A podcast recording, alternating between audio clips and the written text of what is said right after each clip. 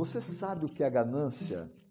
Ganância é principalmente um desejo exacerbado que eu tenho em adquirir bens materiais. Tem outra definição para ganância que fala o desejo de possuir mais do que os outros, como por exemplo na divisão de bens, eu preciso ter mais do que os outros. Então isso é ganância.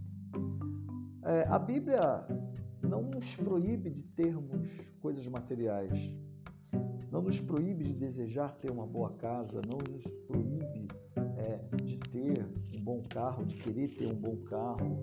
A Bíblia não condena o fato de termos bens materiais, mas a Bíblia nos adverte contra a, a idolatria aos bens materiais, contra a ganância, contra colocar nossa esperança e nossa confiança nos bens materiais, porque ao fazermos isso, nos tornamos, nos tornamos escravos.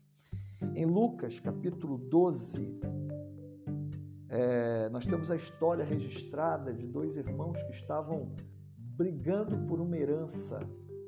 E um dos irmãos brigava para que tivesse mais, mais parte na herança do que o outro irmão.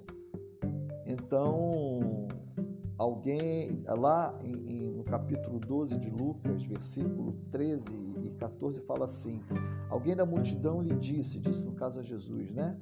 Mestre, dize a meu irmão que divida a herança comigo.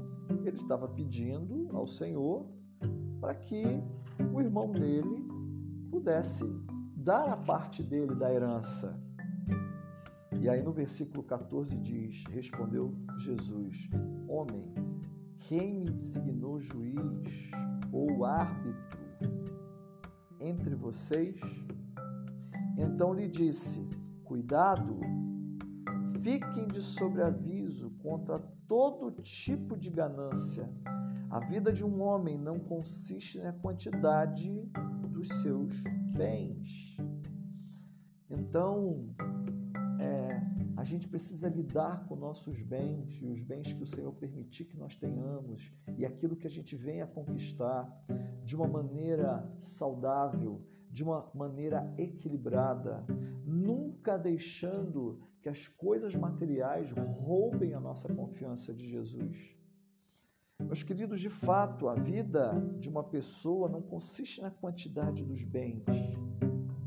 É, nós temos provas disso. Por melhor que seja termos uma casa maravilhosa, por melhor que seja termos um carro maravilhoso, isso tudo é muito bom, mas não são essas coisas que determinam como será a nossa vida. Se ela vai ser feliz, se ela vai ser contente, se ela vai ser resolvida, se não vai ser resolvida. Porque nós sabemos da existência de tantas pessoas com tantos bens e que são profundamente infelizes e que se vivem se metendo em brigas, em confusões, pessoas que são, estão com o coração depressivo muitas vezes, mesmo diante de tantos bens porque os bens materiais não vão preencher o vazio espiritual que cada um de nós tem quando não possui Jesus em sua vida. Então, guarde-se da ganância. Não se deixe escravizar pela ganância. Seja livre em Cristo.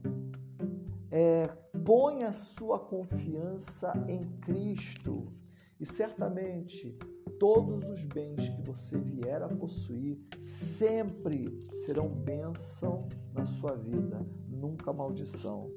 Que o Senhor prospere a sua vida e que você nunca seja escravo da ganância, em nome de Jesus.